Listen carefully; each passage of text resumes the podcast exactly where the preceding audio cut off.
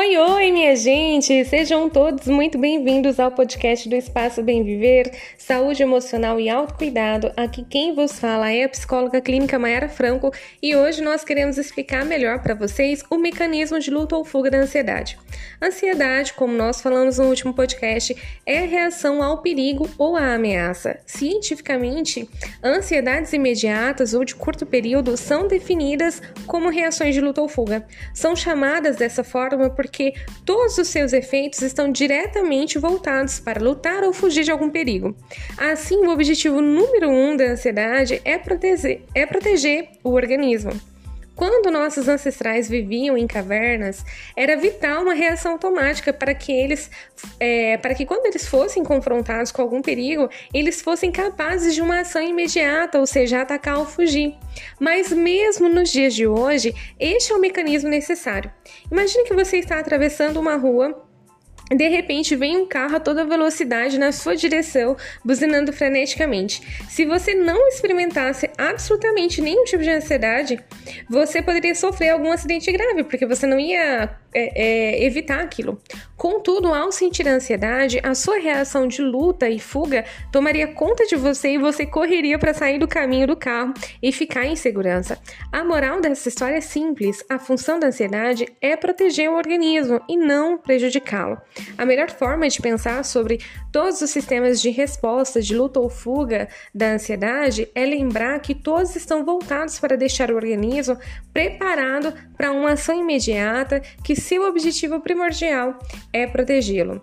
Quando alguma forma de perigo é percebida ou antecipada, ou seja, né, aquela impressão gerada ali no cérebro, ele vai enviar, o cérebro vai enviar uma série de mensagens a uma seção de nervos chamados sistema nervoso autônomo. Esse sistema possui duas subseções ou ramos, o sistema nervoso simpático e o sistema nervoso parasimpático. São exatamente essas duas subseções que são diretamente relacionadas nos controles dos níveis de energia do corpo e de sua preparação para a ação. Colocado aí de uma forma um pouco mais simples, o sistema nervoso simpático é o sistema de reação da luta ou fuga, que libera energia e coloca o corpo para ação, enquanto que o parasimpático é o sistema de restauração que traz o seu corpo ao seu estado normal. Um aspecto importante é que o sistema nervoso simpático tende a ser muito um sistema tudo ou nada. Então, quando ele é ativado, todas as partes do seu corpo vão reagir. Por isso, né, todos é, é, os sintomas, por isso aquela sensação de todos aqueles sintomas de ansiedade. Um dos efeitos principais do sistema nervoso simpático é a liberação de duas substâncias químicas no organismo, adrenalina e noradrenalina. Elas são fabricadas pelas glândulas suprarrenais e essas substâncias, por sua vez, são usadas como mensageiras pelo sistema nervoso simpático para continuar a atividade, de modo que uma vez que essas atividades comecem, elas frequentemente continuam e aumentam durante um certo período de tempo, essas atividades de alerta. Contudo, é importante observar que a atividade no sistema nervoso simpático é interrompida de duas formas. Primeiramente, que as substâncias que serviam como mensageiras, né, a adrenalina e a noradrenalina, são de alguma forma destruídas por outras substâncias do corpo. Segundo, o sistema nervoso parasimpático, que geralmente tem efeitos opostos ao sistema nervoso simpático, fica ativado e restaura a sensação do relaxamento, a sensação de segurança. É importante perceber que, em algum momento, o corpo vai cansar da reação de luta ou fuga e ele mesmo vai ativar um estado de relaxamento. Em outras palavras, a ansiedade ela não pode continuar sempre aumentando e entrar em uma espiral sempre crescente que conduz aí a níveis é, prejudiciais que se tornem doença, como eu expliquei lá no primeiro podcast. O sistema nervoso parasimpático é um protetor embutido que impede o sistema nervoso simpático de se desgovernar. Outra observação importante é que as substâncias mensageiras, a adrenalina e a noradrenalina, levam algum tempo para serem destruídas. Assim, mesmo depois que o perigo tenha é, passado e que seu sistema nervoso simpático já tenha parado de reagir, você ainda se sentirá em estado de alerta e apreensivo por algum tempo, porque essas substâncias ainda estão flutuando aí no seu sistema. Você deve sempre se lembrar que isto é absolutamente natural e não tem perigo. Aliás, isto é uma função adaptativa. Num ambiente selvagem ou num ambiente né, que cheio de perigos aí, o, o, a situação de ameaça, né, geralmente tem o hábito de atacar de novo. Então, é útil que o organismo esteja preparado para ativar o mais rápido possível essa reação de luta ou fuga.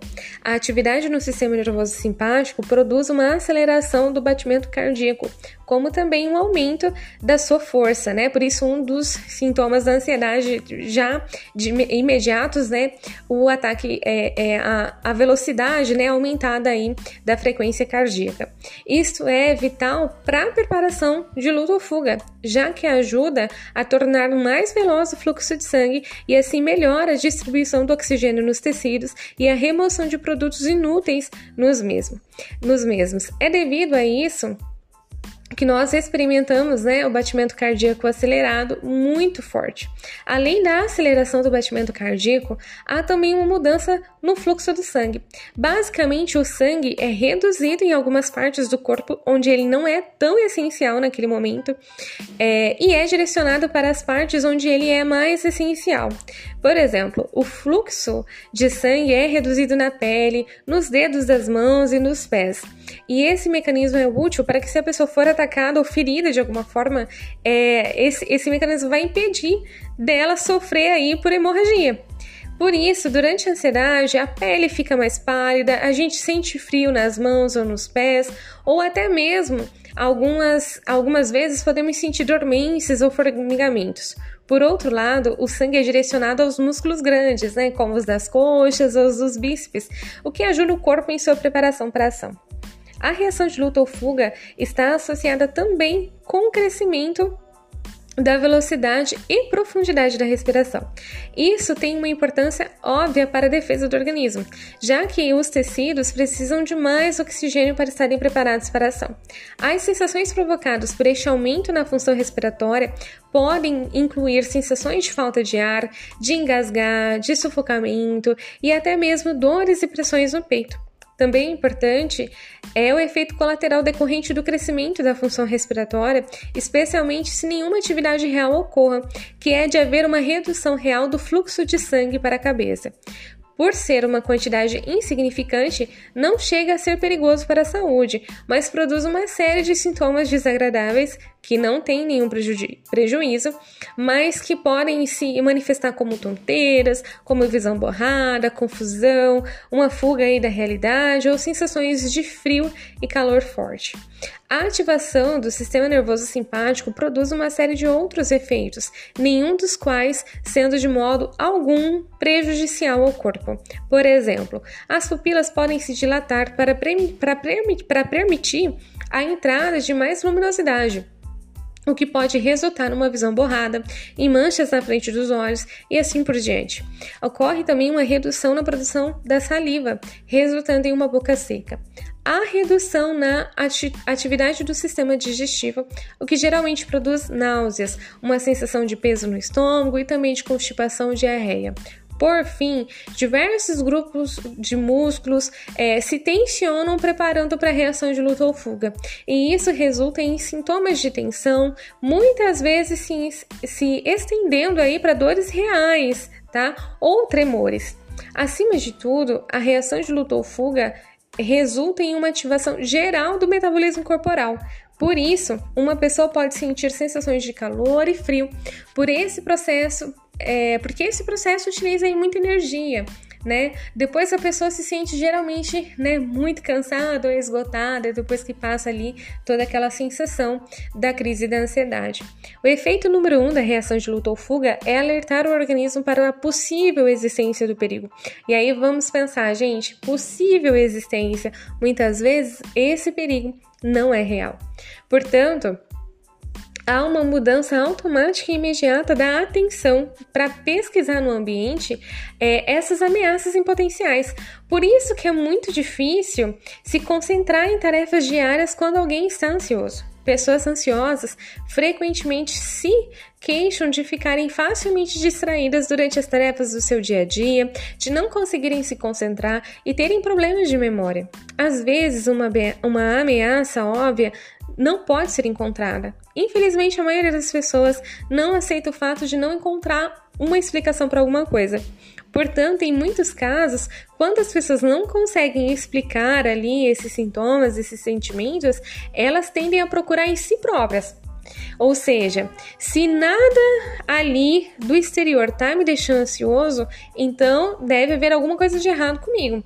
Nesse caso, o cérebro vai inventar uma explicação, como eu devo estar tá morrendo, eu estou perdendo controle ou eu estou ficando louco, tá? São pensamentos muito comuns quando as pessoas estão em crise de ansiedade.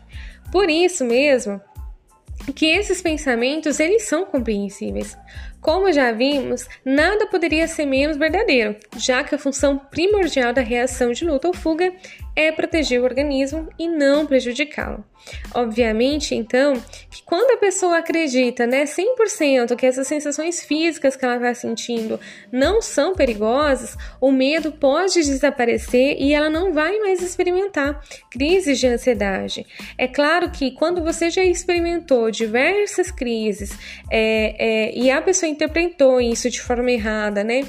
A interpretação vai se tornar bastante automática no cérebro. Então, vai ser mais difícil ela entender e se convencer de que esses sintomas, né, que tudo isso que ela está sentindo é inofensivo. Por isso é necessário um acompanhamento profissional, tá? Eu gosto de interpretar, de interpretar a relação, a reação de luta ou fuga da seguinte maneira: se você está diante de um problema e pode resolver, então luta, tá? Ou seja, enfrenta faça alguma coisa a respeito. Mas se você está diante de uma situação em que você não possa fazer nada, aceite isso, aceite essa situação e fuja, tá? Não é fugir aí literalmente, mas é entender que se você não tem como enfrentar, então você pode fugir. O que, que seria esse fugir? Se afastar desse problema emocionalmente, tá? E se proteger, porque dessa forma o perigo vai embora, ou seja, dessa forma os sintomas de ansiedade ansiedade vão embora. Certo, gente? Muito, muito obrigada por ter ficado aqui com a gente até agora. Se esse podcast fez sentido para você, compartilha com alguém especial. Hoje é, o pod foi bem teórico, né? Mas era importante esclarecer para vocês de uma forma mais específica como é que funciona esse mecanismo aí da ansiedade, tá? E se você entender, como você viu, né? Como eu expliquei agora há pouco, é, as, os sintomas de ansiedade não é para ficar crescendo, tá? Porque o próprio sistema ele regula para o estado voltar ao normal. Então, se isso não está acontecendo, aí deriva um estado de, doença, né, de patologia, e você precisa então buscar um auxílio profissional para poder lidar com, a ansiedade. Não deixe, tá, gente, de buscar ajuda profissional. Muito, muito, muito obrigada mesmo, tá? Nos siga aí nas redes sociais, BemViverMD, se inscreve aqui nesse canal. Até semana que vem nós vamos trazer muito mais mais dicas para vocês e tchau!